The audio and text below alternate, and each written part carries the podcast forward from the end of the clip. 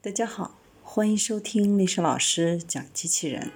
小孩子参加机器人竞赛、创意编程、创客竞赛的辅导，找历史老师。欢迎添加微信号幺五三五三五九二零六八，或搜索钉钉群三幺五三二八四三。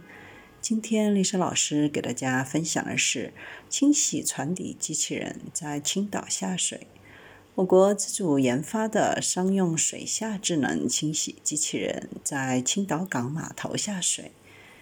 这个黄色的大家伙就是刚刚在码头下水的智能清洗机器人“海若一号”。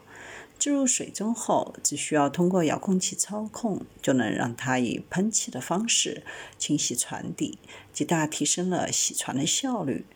船舶未清洗前，由于附着大量的藤壶和海蛎子，不但影响外观，还会滋生水生物，进而导致船速下降百分之十到百分之十五，耗费燃料，甚至腐蚀船体表面的涂层。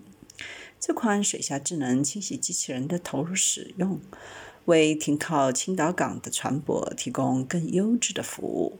传统船只保养必须要上屋台，然后进行人工的清洁和维护，而这款智能水下清洗机器人的清洗效果很好，而且不露死角，达到百分之百的清洗效果，还不伤船漆。